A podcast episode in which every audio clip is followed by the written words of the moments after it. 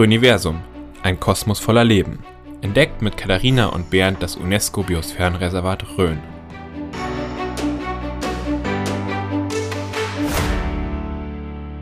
Herzlich willkommen zu unserem Podcast Röniversum, ein Kosmos voller Leben. Mein Name ist Bernd, ich bin der Geschäftsführer der Umweltbildungsstätte Oberelsbach und bei mir ist die Katharina, die pädagogische Fachbetreuerin der Umweltbildungsstätte. Gemeinsam wollen wir euch spannende Menschen rund um das UNESCO Biosphärenreservat Rhön vorstellen. Unser Gast heute ist Markus Metz. Markus ist Vorstandsvorsitzender der Volks- und Raiffeisenbank Rhön-Grabfeld. Herzlich willkommen, Markus. Hallo. Willst du vielleicht zu Beginn uns erstmal kurz dich selbst vorstellen, ein bisschen deinen Hintergrund sagen, was du so machst in der Bank, wo du herkommst und so ein bisschen was Privates einfach? Ja, sehr gerne kann ich machen. Ähm, ich bin 52 Jahre alt, gebürtiger Abscher, sage ich immer ganz gern. Der eine oder andere kann damit was anfangen. Ähm, ist im Grabfeld ähm, und vielleicht bekannt durch den Fußball oder auch Fasching. Äh, damit würde ich mal sagen, äh, eindeutig Kind der Region und dementsprechend auch mit der Rhön, ich sag mal, sozialisiert. Habe zwei Töchter, 10 und 14 Jahre alt. Ich wohne inzwischen allerdings seit 14 Jahren in Meiningen ja, Grund war, ich habe dort ein bisschen meine Vorstandsmeriten verdient und äh, dann, wie es immer so ist, auch wegen meiner Frau, die aus äh, Meiningen. Vorort stammt, sozusagen hängen geblieben, in Anführungszeichen. Inzwischen im 14. Jahr Vorstand der, du hast gesagt, der ortsansässigen äh, Vererbank in Gradfeld, dort im Vertrieb tätig, also das gesamte Kundengeschäft, äh, vor allem das Kreditgeschäft im Privat- und Firmenkundenbereich und aber auch das Immobiliengeschäft und dafür bin ich zuständig. Äh, seit März diesen Jahres äh, darf ich als Bezirkspräsident auch alle unterfränkischen Genossenschaften in München beim Genossenschaftsverband Bayern vertreten. Und damit kann man, denke ich, sagen, ja, Genossenschaftler oder Genossenschaftsbanker durch und durch. Und ja, da bin ich eigentlich auch stolz drauf. Schon bei der Raiffeisenbank dann gelernt im Endeffekt? Oder? Ja, allerdings in Würzburg. Also ich war, okay. äh, ich hatte erst ein bisschen versucht, was anderes zu machen. Ich habe ein Jahr Chemie studiert und dann bemerkt, äh, dass das ein langer, steiniger Weg ist, bis man da in Lohn und Brot mhm. kommt. Und okay. mich dann so ein bisschen umentschieden auf das zweite Steckenpferd, äh, das ich äh, hatte, auch schon zu Schulzeiten und dann eine Lehre in Würzburg bei der VR-Bank gemacht. Mhm. Dann zurück nach Bad Königshofen und ähm, ja, vielleicht kommen wir heute an der einen oder anderen Stelle nochmal mit drauf. Durch viele Fusionen entwickelt man sich dann ja. auch innerhalb der Bank weiter und die wird größer und dementsprechend bin ich da in dieser Bank dann auch ja, sozusagen groß geworden. Okay, interessant. Ja. ja. Schön. Äh, auch von mir ein Hallo, Markus. Ähm, genau, dann würde ich sagen, gehen wir doch gleich mal zur VR-Bank über. Wenn du ja vielleicht kurz so ein paar ja, Eckdaten zur VR-Bank Grün-Grabfeld sagen könntest, so ähm, ja, was, wie viele Mitarbeiter habt ihr, Geschäftsstellen, Mitglieder? Genau, ja, so Grundlegendes. Sehr gerne, mache ich immer gerne. Äh, weil ich glaube, das kann der Philipp Sturm auch, äh, der ja auch so einen Podcast, Podcast betreibt und der bei uns in der Bank arbeitet, ähm, der euch auch gut kennt, auch äh, bestätigen, wir sind da schon ein eigenes Völkchen bei uns sozusagen als Genossenschaftler, Genossenschaftsbanker. Denn, ja, wir sprechen, denke ich, heute an einer anderen Stelle vielleicht auch mal über Nachhaltigkeit. wenn wir nicht nachhaltig sind, wer dann? Also unser, ich habe nochmal extra nachgeschaut, unser ältester Pfad ist, die, ist der Vorschuss- und Sparverein in Ostheim. Der wurde am 10.12.1863 äh, gegründet, also fast 160 Jahre schon her. Ähm, und ich denke, da kann man schon auch von nachhaltig sprechen. Wir haben inzwischen 200 Mitarbeiter, ähm, die allerdings nicht alle ganztags, also wir sprechen dann im Prinzip von knapp 150 Vollbeschäftigungseinheiten, so nennt sich das. Wir haben noch acht Geschäftsstellen. Ja, man muss deutlich sagen, leider immer weniger. Die Kunden nehmen diesen Weg nicht mehr wirklich an und brauchen ihn aber auch nicht. Ähm, haben zusätzlich noch Beratungsbüros in den Regionen und auch einige zusätzliche Geldautomaten, also zum Beispiel am Tegut in Bad Neustadt. Wir haben insgesamt eine Bilanzsumme von 1,24 Milliarden. Ja, ich sag mal, das entspricht einer eher mittelgroßen Genossenschaftsbank, noch keiner wirklich großen. Hauptsitz ist Bad Neustadt mit größeren Filialen oder Kompetenzzentren, so nennen wir die auch, in Bad Königshofen, Meldestadt, Bischofsheim, Ostheim, aber auch Meiningen in, in Südthüringen. Und ja, das muss man noch mit dazu sagen, wir haben jetzt vor einem guten Monat beschlossen, tatsächlich mit einer ähnlich großen Bank in Schweinfurt zu fusionieren, der Feierbank Schweinfurt, und äh, werden dann jetzt äh, peu à peu eigentlich nochmal ums Doppelte größer. Genau, zur Fusion wollten wir nachher auch tatsächlich nochmal kommen. Ihr seid auch in Südthüringen tätig, das war mir gar nicht so bewusst im Endeffekt. Also ja, also ähm, eigentlich in einer ähnlich großen Kategorie wie in Bad Neustadt äh, haben wir auch eine, ein sehr schönes Gebäude in Meiningen, mitten in der Stadt. Äh, dort auch mit allen Beratergruppen sind, glaube ich, auch ähm, mit einer der Banken, die das Geschehen dort bestimmen. Äh, wir haben noch äh, Filialen in äh, Wasungen mhm. ähm, und äh, in Jüchsen. Okay. Wir in Oberelsbach hatten ja vor zwei, drei Jahren noch die, ja, noch den Luxus, dass wir zwei Banken hier vor Ort hatten, die Sparkasse und die VR-Bank mit einer eigenen Filiale, wobei es relativ gut gelöst worden ist, muss ich sagen hier. Es, ihr habt euch da zusammengetan, habt jetzt ein Gebäude im Endeffekt, wo genau. man äh, Geld abheben kann und auch Termine zur Beratung vereinbaren kann. Also ich denke für die Kunden auch noch eine ganz gute Lösung, was das angeht. Ja. Das Prinzip Genossenschaftsbank, kannst du uns vielleicht ein bisschen erklären, was sich dahinter verbirgt, wie das Ganze funktioniert, Genossenschaftsbank? Ja, auch da ähm, sehr gerne. Ähm, ja, wir haben so ein paar Sprüche, die, die äh, kennt man und kann sie aber oftmals gar nicht mit uns verbinden. Äh, einer davon ist, äh, was einer nicht äh, schafft, das schaffen viele. Ähm, oder auch der klassische Musketierspruch, ja, eine für alle, alle für einen. Äh, das, äh, der kommt eigentlich nicht vor den Musketieren, ja, der ist da nur irgendwie reingeschrieben worden, sondern das ist ein klassischer Spruch der Genossenschaftswelt. Ähm, und auf diesen einfachen Gedanken basiert letztendlich auch das äh, genossenschaftliche Geschäftsmodell.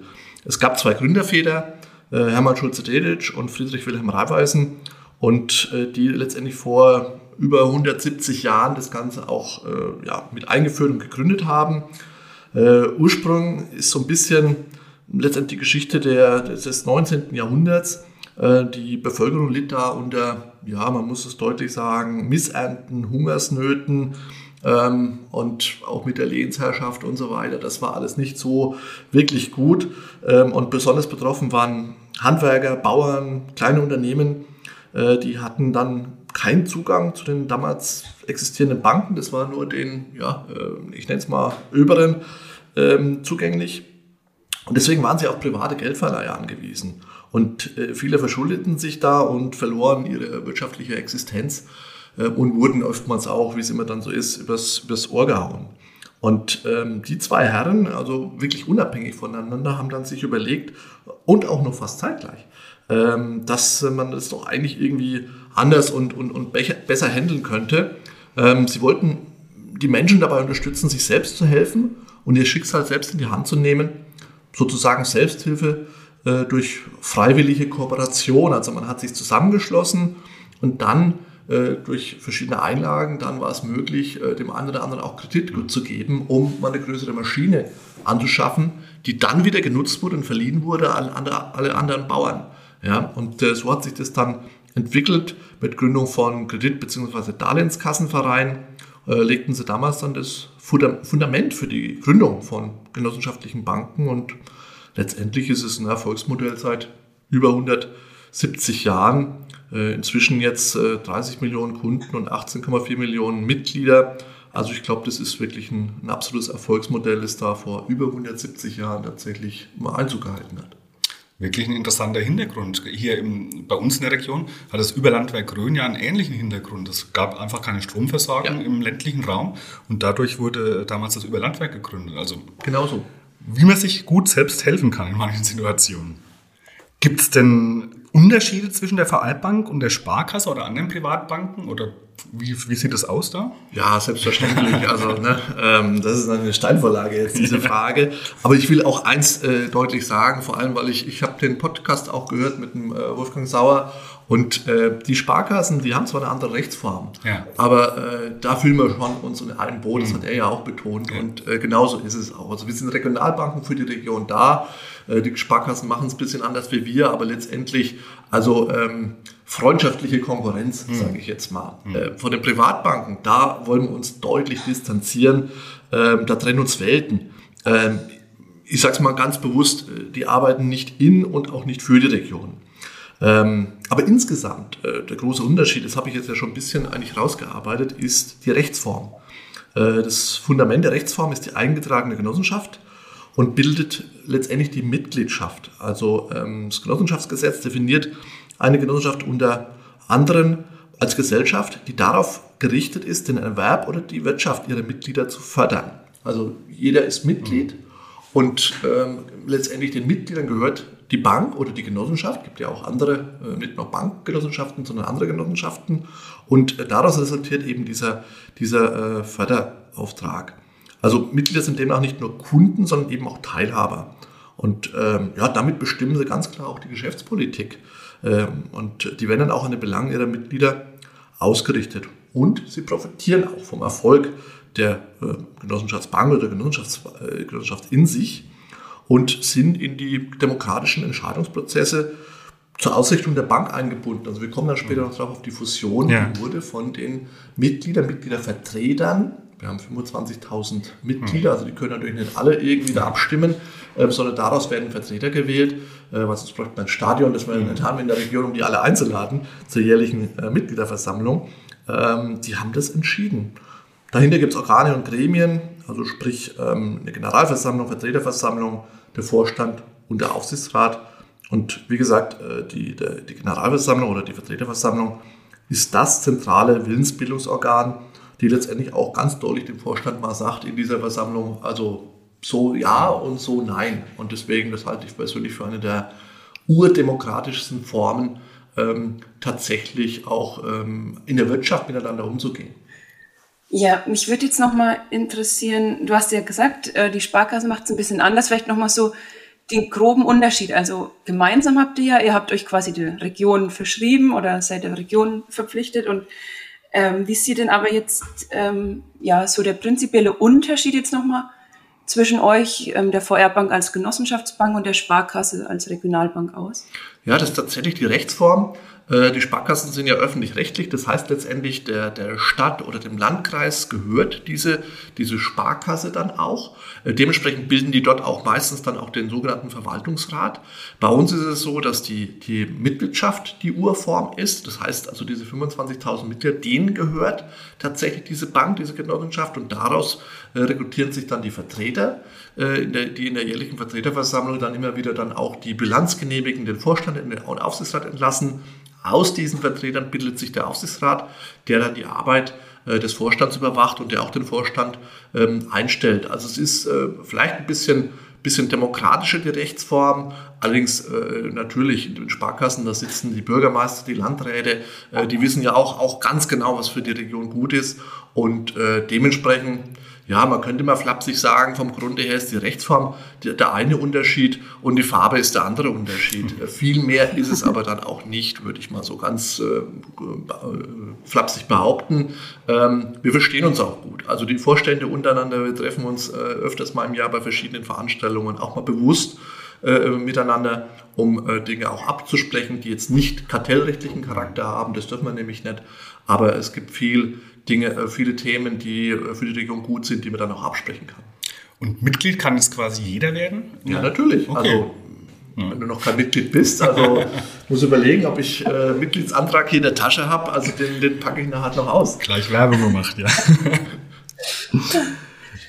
Und ähm, ja, diese Verschreibung der Region, also die ähm, ja, Verantwortung gegenüber der Region, wie sieht die denn konkret aus? Also ähm, genau, investiert ihr dann in verschiedene Projekte oder ähm, also gibt es da ja Beispiele?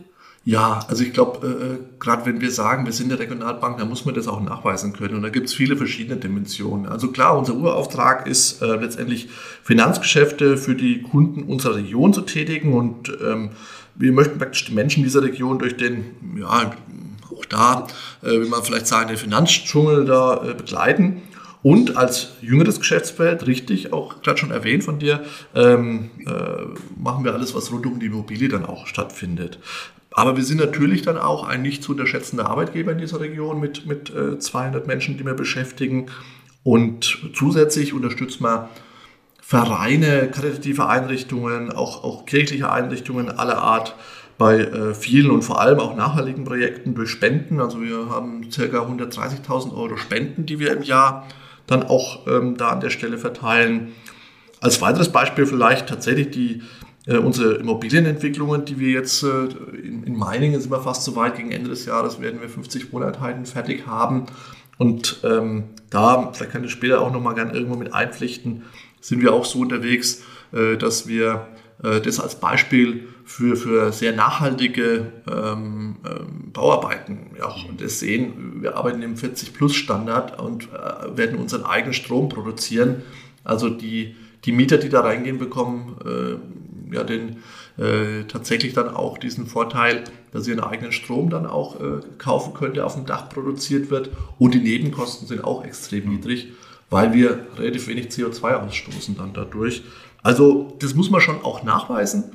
Ähm, gleichzeitig, wenn wir diese Immobilien bauen, ähm, dann versuchen wir, zu 100 Prozent geht es meistens nicht, aber zu 80, 90 Prozent auch die Handwerker, die Bauleute, äh, unsere Kunden der Region dann auch wirklich dann diese Aufträge äh, ausführen zu lassen. Und in Meiningen zum Beispiel waren es jetzt zwischen 80 und 25, äh, 85 Prozent der Gewerke, die wir an Handwerker der Region vergeben haben. Und ähm, ja, das ist dann auch ein Teil dieser Wertschöpfungskette für die Region, die es dann auch braucht. Ja, ist ein guter Schnitt, 85 Prozent. Du hast die Immobilien gerade angesprochen. Aktuell gibt es ja in Bad Neustadt so ein bisschen eine Diskussion, da sollen ja Immobilien gebaut werden im Bereich Herschfeld und Brent-Lorenzen. Die einen sagen, ja, wir brauchen es nicht. Die VR-Bank hat sich, glaube ich, klar positioniert, wir brauchen es, denn Nachfrage ist auch da. Ich habe es äh, gelesen gehabt. Also Nachfrage gibt es scheinbar nach Wohnungen. Genau, also das war ja ein Mitarbeiter von uns, der das ja. äh, Interview da jetzt in den letzten Tagen ähm, auch äh, in der Zeitung dann auch, äh, der damit befragt wurde und unsere ähm, Position ist da eindeutig, da wird äh, tatsächlich die Nachfrage da sein. Vor allem, ja, also ich muss wirklich sagen, ich bin nicht ganz so der, der Fan von diesem Wort nachhaltig, aber es trifft meistens mhm. am besten immer die, äh, was, was man damit bezwecken will. Ähm, weil wenn wir sagen, es äh, braucht diesen Baugrund, wir werden alle älter. Mhm. Ja? Unser Qualitätsstandard an diese, diese Immobilien, die wir bauen wollen, sind ein, ein, ein, ein Parkplatz, in der Regel auch äh, E-Parkplatz, also mhm. wir haben Elektromobilität da immer mit anbieten, dann äh, äh, Aufzug, sodass es barrierearm wird. Wir haben immer in unseren Wohnungen auch barrierefreie Wohnungen mit dabei, also behindertengerechte Wohnungen und dann eben auch mit ähm, ähm, Niedrigenergiehaus. Und das ist doch die Zukunft, ja. Und äh, müssen wir uns nichts vormachen.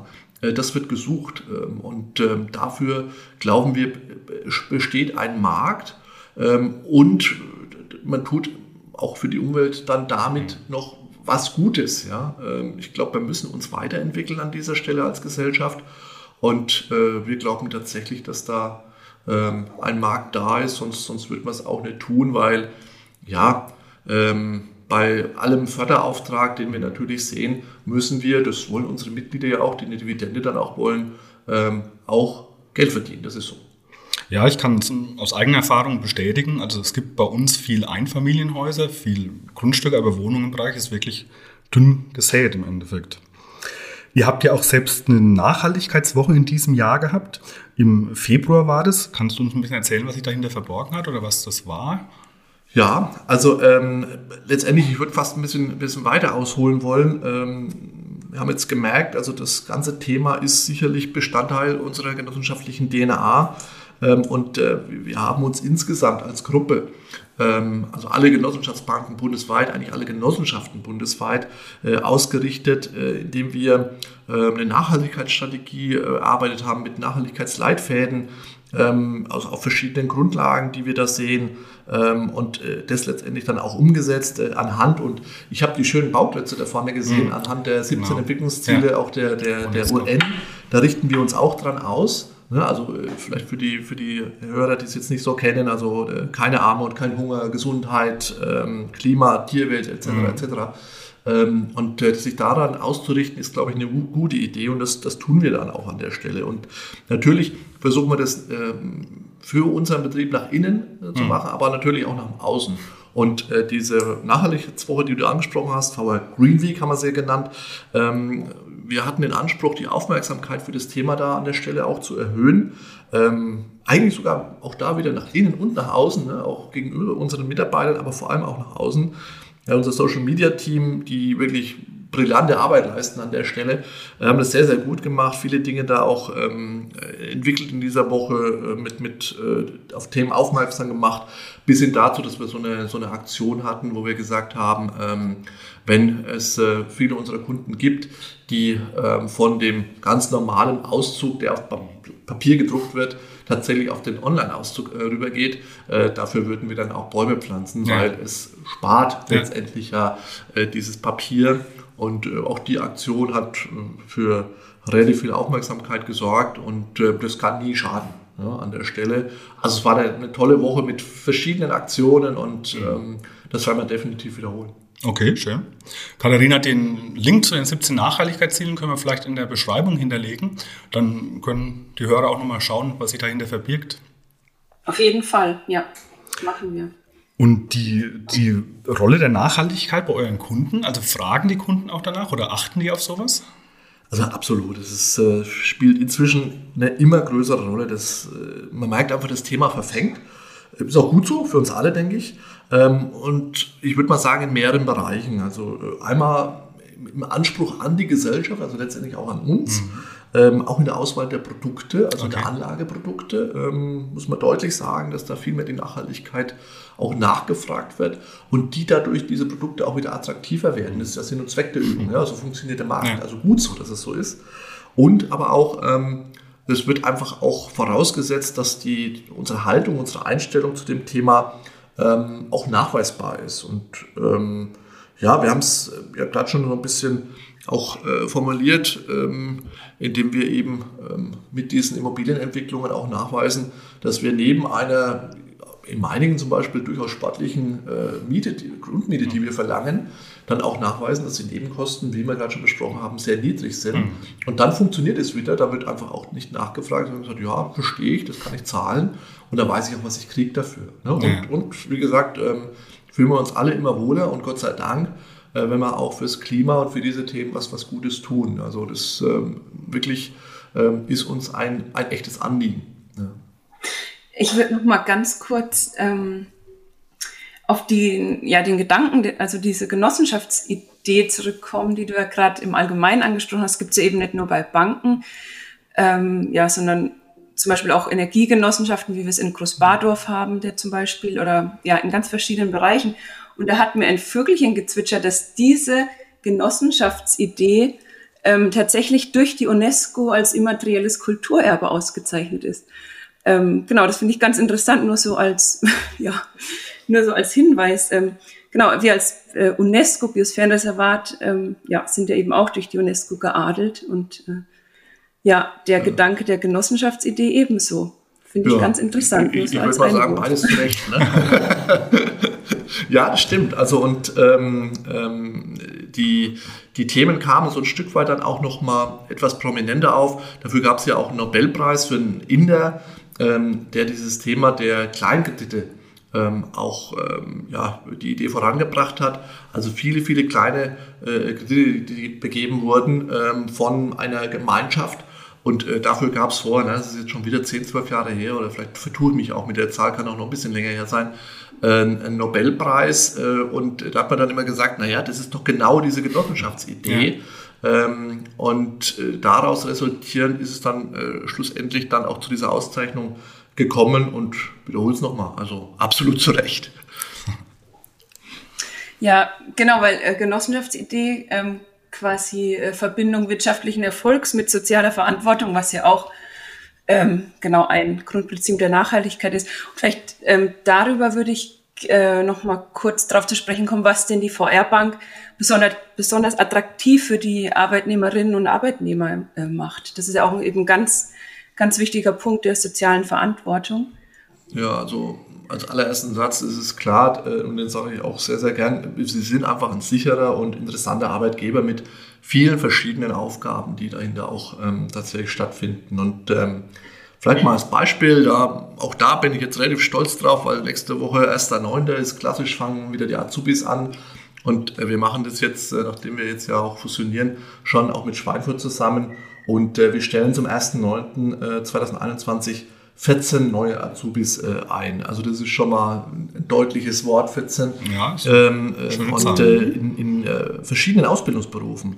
Also Bankkauffrau, Schrägstrich Mann, Immobilienkauffrau, Schrägstrich Mann, Kauffrau bzw. Mann für Dialogmarketing und äh, Fachinformatikerin äh, für Systemintegration. Also vier verschiedene Ausbildungsberufe, ein sehr breites Spektrum ähm, da dahinter natürlich auch für die jetzt, die jetzt ja gerade am 1.9. Anfang schon länger bei uns da sind, äh, wir legen Wert darauf, dass wir äh, fair bezahlen. Wir haben ein gutes Verhältnis, glaube ich, zu unseren Arbeitnehmern. Ich glaube, das darf ich sagen, vor allem, weil es uns auch der, unser Betriebsrat bestätigt, mit dem haben wir auch ein sehr gutes Verhältnis.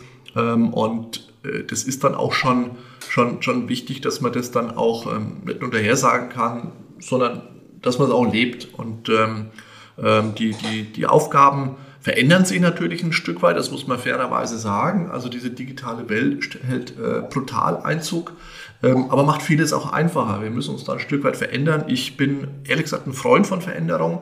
Ähm, das sollte man immer nicht so negativ sehen. Ähm, die, die genossenschaftliche Welt, die Genossenschaftsbankenwelt verändert sich, wird sich massiv weiterentwickeln, massiv noch verändern. Ähm, aber die Daseinsberechtigung, da bin ich felsenfest davon überzeugt, wird weiter immer da sein, weil der Kern unserer unserer Tätigkeit ist immer der, das Gespräch mit dem Kunden. Ja, also es wird äh, sicherlich immer mehr irgendwelche künstliche Intelligenz geben, die uns Dinge abnehmen, aber ähm, bei der Baufinanzierung, da kann man auf eine künstliche Intelligenz vertrauen.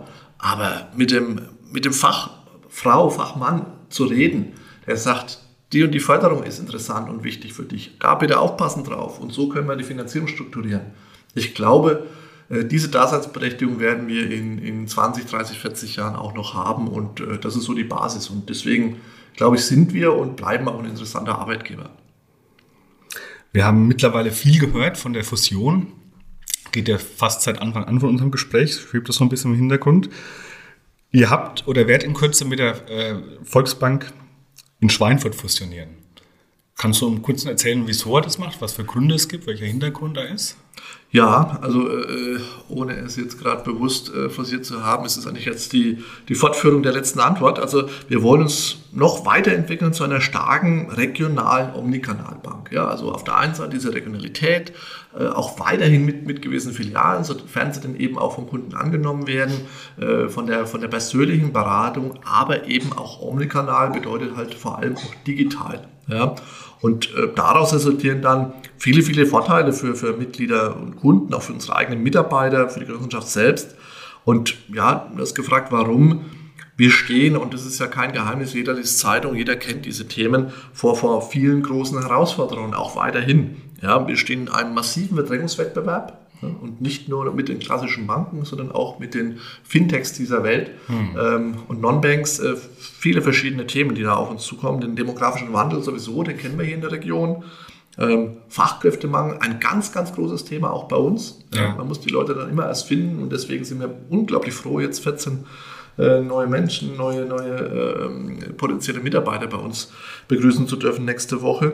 Ähm, wir haben eine zunehmende Regulierungsdichte, die uns wirklich sehr umtreibt, leider aufregt auch. Also die Großen äh, können das immer so ein bisschen, großen Privatbanken besser einhalten, weil die ganze Truppen dann auch äh, bezahlen, um das dann umzusetzen. Bei uns ist das immer so eine Nebenkriegsbaustelle und sehr, sehr ärgerlich. Und daraus entsteht natürlich auch ein Erlös- und Kostendruck. Also wir, wir, wir werden ähm, uns daraus weiterentwickeln. Und die Vorteile überwiegen aber ganz klar. Ne? Also weiterhin die regionale äh, Verankerung zu stärken, die beiden Banken, die beide schon gut sind, dann auch nochmal zu bündeln, die Stärken daraus, Leistungsfähigkeit erhöhen.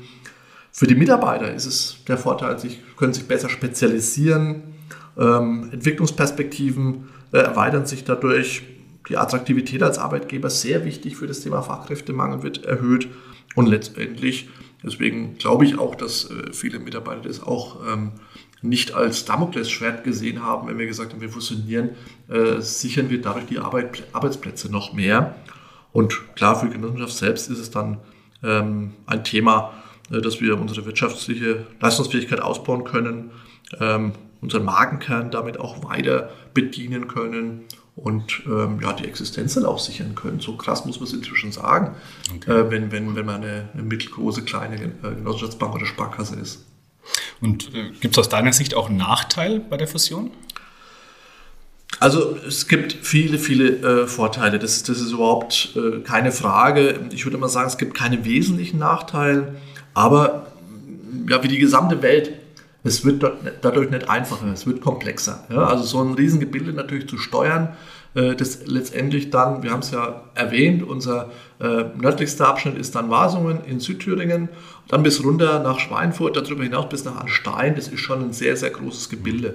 Und daraus diese, diese ähm, Mitarbeiter zu steuern, ich meine, das ähm, sollte der Kunde in der Regel nicht merken, weil die, die regionalen Märkte, die bleiben gleich. Ja, also die, die Ansprechpartner äh, für die Kunden, die bleiben gleich. Das war die größte Befürchtung in der Fusion. Ja, muss ich jetzt nach Schweinfurt fahren? Nein, ja, auf keinen Fall. Sondern äh, äh, die Filialen bleiben äh, soweit gleich und die, die Ansprechpartner bleiben die gleichen. Also insofern ist das definitiv, äh, das, das, der Kunde merkt nicht viel davon. Vor allem auch, ähm, weil wir die sogenannte übernehmende Bank sind. Das bedeutet immer, dass äh, dort auch die Kontonummer gleich bleibt. Ein entscheid entscheidender Faktor, ne, das kann oftmals immer für, für Themen sorgen. Also wir werden uns nicht damit äh, rumärgern müssen, neue Kontonummern unseren Kunden beizubringen, wobei sich da immer nur zwei Ziffern ändern. Ähm, aber das sorgt dann trotzdem immer für, für viel, viel Arbeit dahinter, weil man ja seine Daueraufträge und solche Dinge dann immer auch ändern muss. Ähm, und das bleibt uns auch in dieser Fusion jetzt erspart. Also insofern würde ich sagen, die, die Vorteile für die Region, für unseren Markt, äh, auch ökonomisch und auch für unser Personal und Organisation, äh, die überwiegen äh, ganz klar. Ich finde es ganz interessant. Ähm, ja, diese Fusion ist eigentlich ganz symptomatisch für Entwicklungen im ländlichen Raum. Ähm, was ja die Fusion bei euch jetzt vielleicht im größeren Maß ist, passiert ja vor Ort auch ähm, oder ist passiert mit äh, in der Rhön mit äh, den kommunalen Allianzen. Die, die Dörfer schließen sich zusammen, bündeln Kräfte und ja. ja, das ist so ein ganz symptomatischer Vorgang, der ja im ländlichen Raum ganz typisch ist.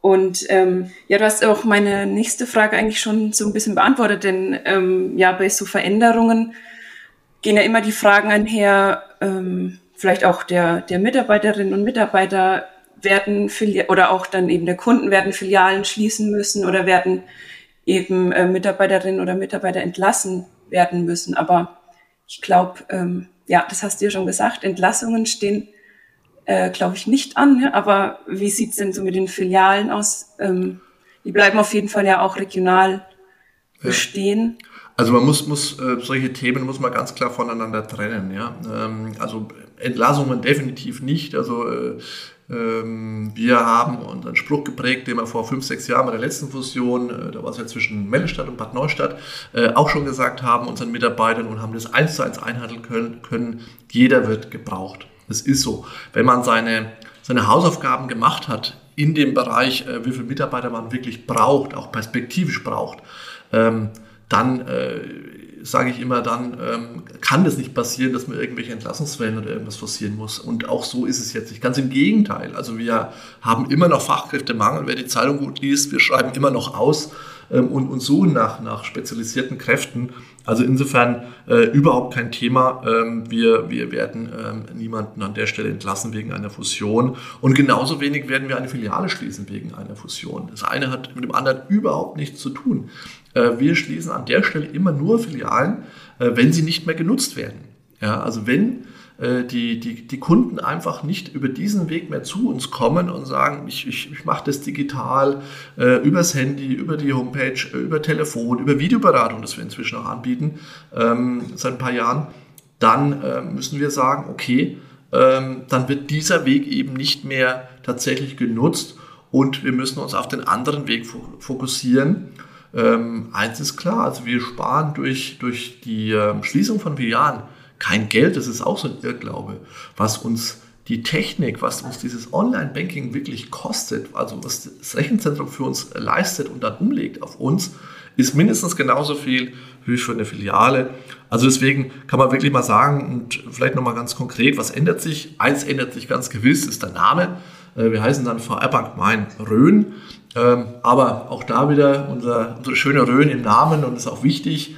Klar, äh, Grabfeld fällt weg. Ich meine, ich bin Grabfelder, tut mir ein bisschen weh, aber ich glaube, damit kann man äh, leben, weil die Rhön schon auch das übergeordnete ähm, ja, Thema ist bei uns in der Region und damit kann, glaube ich, jeder gut, gut leben. Der Main begrenzt uns im Süden, die Rhön im Norden.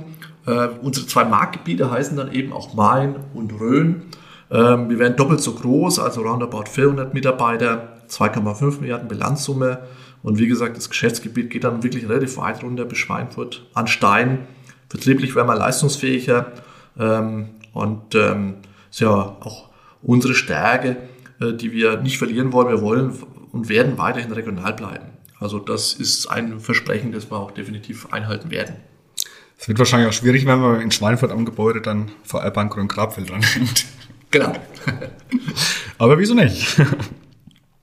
Ist die Fusion abgeschlossen oder seid ihr da noch mittendrin auf dem Weg? Ja, da würde ich mal sagen, schön wäre es, ja, wenn sie schon abgeschlossen wäre. Ähm, wir haben es schon beleuchtet, die beiden Vertreterversammlungen haben mit überwältigender Mehrheit, also in Schweinfurt 96 Prozent und hier bei uns in Grabfeld 97 Prozent für die Fusion gestimmt. Äh, derzeit läuft das Großprojekt äh, mit vielen, vielen kleinen Teilprojekten zum, ich sag's mal, Zusammenbau der beiden Banken. Ähm, aber insgesamt wird dieses Projekt nicht vor Ende 2022 äh, überhaupt äh, beendet sein. Äh, kulturell würde ich sogar noch länger anlegen, weil man ja natürlich auch ja. Äh, ne, kulturell die Mitarbeiter ähm, zusammenbringen will und eine gemeinsame Philosophie aufbauen will. Und bei allem Genossenschaftsbanking und man sich relativ ähnlich ist, ist es trotzdem mit jedem Betrieb ein bisschen, bisschen anders. Ähm, Ende Oktober, Anfang November wird dann die sogenannte juristische Fusion äh, tatsächlich auch vonstatten gehen, also die Eintragung ins Handelsregister oder Genossenschaftsregister, ja, so heißt es. Und am 13.11., das ist ein Samstag, dann die sogenannte technische Fusion, wo wir wirklich dann technisch die beiden Banken zusammenschauen. Wird der Kunde aber auch nicht so viel merken davon. Ja, es kann mal sein, dass ein Geldautomat mal zwei Stunden äh, nicht zur Verfügung steht oder das Online-Banking mal zwei, drei Stunden, vier Stunden nicht zur Verfügung steht an dem Tag. Das werden wir aber weit vorher auch kommunizieren. Ähm, und es ist trotzdem eine, eine unglaubliche technische Leistung, solche zwei Banken innerhalb von einem Wochenende komplett zusammenschrauben. Wir haben es vor sechs Jahren schon mal erlebt, da auch schon völlig schmerzfrei. Also es ging wirklich äh, super, hat gut funktioniert. Und ja, dann sind wir zumindest mal technisch und organisatorisch und ähm, juristisch zusammen. Aber wie gesagt, äh, die Projektarbeit und wie wir dann wirklich zusammenarbeiten und auch das Kulturelle, das dauert schon seine Zeit. Habt ihr einen spannenden Weg vor uns, äh, vor euch in der nächsten Zeit. Ja, auf jeden Fall wir kommen tatsächlich dem Ende entgegen und äh, an dieser Stelle schon mal vielen Dank, Markus, an dich für die ja, interessanten Einblicke ähm, ja, in die Prinzipien und Themen einer Genossenschaftsbank, der VR-Bank Grün-Grabfeld im Speziellen. Und ähm, ja, auch du bekommst äh, zum Schluss unserer Aufnahme die drei obligatorischen Schlussfragen von uns gestellt. Und die erste Frage lautet, welcher ist denn dein Lieblingsort in der Rhön? Ich muss da ein paar mehr nennen. Ähm, also aufgewachsen bin ich mit den Skipisten dieser Region. Ja? Also Kreuzberg, Feuerberg, gab es damals noch Zuckerfeld, Wasserkuppe, wo man auch abends fahren konnte mit den Flutlichtern. Vielleicht nicht ganz nachhaltig, aber es war trotzdem schön. Ähm, dann später, klar, war man natürlich immer auf dem Kreuzberg, auch als Treffpunkt, Anlaufstelle. Ja, äh, Stichwort Heiliger Berg der Franken, ja. Ähm, ich muss aber auch sagen, seit einer Wanderung, die war, müsste im Frühjahr 2018 gewesen sein, mit meinen äh, Eltern und auch mit meinen Kindern äh, auf die Milseburg. Äh, da war ich noch nie, äh, interessanterweise, vorher gewesen. Äh, an einem wunderschönen Tag. Ähm, also es war, das war unglaublich dort oben. Ja. Und ähm, ich sag mal, jetzt haben wir die Bayerische Rhön und die Hessische Rhön so ein bisschen abgeklappert. Dann äh, habe ich aber auch tatsächlich im Winter noch einen Lieblingsberg äh, für die Thüringische Rhön. Äh, wir gehen da oft auf dem Ellenbogen. Äh, Noah Segel das ja jetzt seit ein paar Jahren dort oben auch ja. Äh, gebaut wurde von auch ein Architekt, auch äh, ein Freund von mir, von Matthias Leicht hier aus Strahlungen, äh, der ja auch in Königshofen ähm, Abitur gemacht hat. Daher kennen wir uns. Ähm, und ähm, da oben ist es auch im Winter wieder unglaublich schön. oft mit meinen Kindern gewesen und ja, von all diesen Bergen aus sieht man ja diese, diese unglaubliche Landschaft sehr gut. Das macht sicher auch die Faszination aus und ähm, ich denke, wir dürfen uns wirklich glücklich schätzen und äh, gerade in so einer Zeit, die jetzt ja nicht einfach war in den letzten zwei Jahren, äh, Corona-Zeit, hat man die Region nochmal ganz anders kennengelernt, weil wir viel gewandert sind, uns viel da auch draußen äh, beschäftigt haben und ähm, ähm, ja, wir sind schon privilegiert, das muss man sagen. Ja, also gerade in der Corona-Pandemie bin ich da der gleichen Meinung. Da haben wir es wahrscheinlich etwas besser gehabt als andere ja. Teile Deutschlands. Ja. Und was bedeutet Nachhaltigkeit für dich ganz persönlich? Also inzwischen bewusster zu leben. Also als Kind der 70er und 80er ist man ja nicht wirklich mit dem Gedanken aufgewachsen, irgendwelche Ressourcen zu schonen ja, oder dass die endlich sind. Ähm, und das muss jeder Einzelne mehr in den Fokus rücken und das, das wird doch jedem auch klar. Ähm, was schön zu sehen ist, ist dabei, äh, wie die neuen Generationen heranwachsen, die das viel intuitiver machen äh, wie man selbst und letztendlich auch einen aktiv darauf hinweisen. Also als Beispiel, ich, ich weiß da wirklich, von was ich spreche. Meine kleine Tochter, die ist jetzt äh, am Sonntag elf Jahre alt geworden ähm, und äh, die ist seit einem halben Jahr äh, Vegetarierin. Und äh, ist jetzt muss man nicht unbedingt, äh, also ich würde, werde es wahrscheinlich nie sein. Aber die Fragen, die die dahinter stellt und wie konsequent die das macht, ja, ist echt bewundernswert. Und äh, gerade die Fragen, die, die, die dann äh, von ihr gestellt werden, die regen einen zum Nachdenken an und ähm, damit verändert man sich dann auch wieder selbst. Also ich glaube, äh, wir müssen alle bewusster leben in allen Themenbereichen. Ja? Also, und da sind wir wieder bei den 17 Zielen ja. der UN. Ja. es ist wirklich interessant, beeindruckend, eine Tochter mit elf Jahren. Ich habe es tatsächlich ähm, erst vor zwei Jahren geschafft, Vegetarierin zu werden. Also mit elf Jahren ist echt beeindruckend, ja. Klasse. Ähm, die letzte Frage ist, was wünschst du dir denn für die Rhön? Ja, also wenn ich sage mehr Aufmerksamkeit, dann ist das ja auch immer ein bisschen ein zweischneidiges Schwert. Ähm, ich, ich, glaube, wir wollen alle keinen Massentourismus, ähm, aber doch, ich behaupte, diese, diese schöne Region ähm, kann man besser noch als einen größeren Wirtschaftsfaktor etablieren, weil ich glaube, das, das wird uns helfen und es muss uns helfen, äh, um das Ausbluten der Region zu verhindern. Und ich glaube, dass man dann diesen, diesen Grad, ich glaube, so schmal ist der gar nicht, auch gut treffen kann. Äh, noch mehr Aufmerksamkeit für diese Region, auch für Themen dieser Region. Es muss ja nicht nur immer der Tourismus sein. Wir haben da auch äh, viele Dinge, die ähm, durch die Rhön und mit der Region verbunden sind, äh, die man forcieren kann. Und ähm, das wäre so mein, mein Wunsch für die Region. Mehr Aufmerksamkeit. Ich glaube, das machen einige Mittelgebirge besser und ein Stück weit auch anders. Da können wir noch einiges von denen lernen. Auch wenn es sich gut entwickelt hat in den letzten Jahren. Das muss man auch sagen. Also will er jetzt nicht zu viel Kritik üben, ähm, aber ich glaube, wir sind uns alle einig, äh, noch mehr Aufmerksamkeit und das Ganze noch professioneller zu machen, kann sicher nicht schaden. Ja, ein wirklich interessantes Gespräch. Ich denke, man könnte wahrscheinlich Stunden reden miteinander. Wir kommen leider zum Ende unseres Podcasts.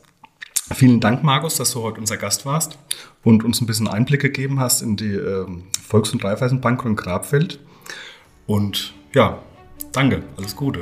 Vielen Dank, hat ganz viel Spaß gemacht. Vielen Dank dir, ja, war sehr interessant.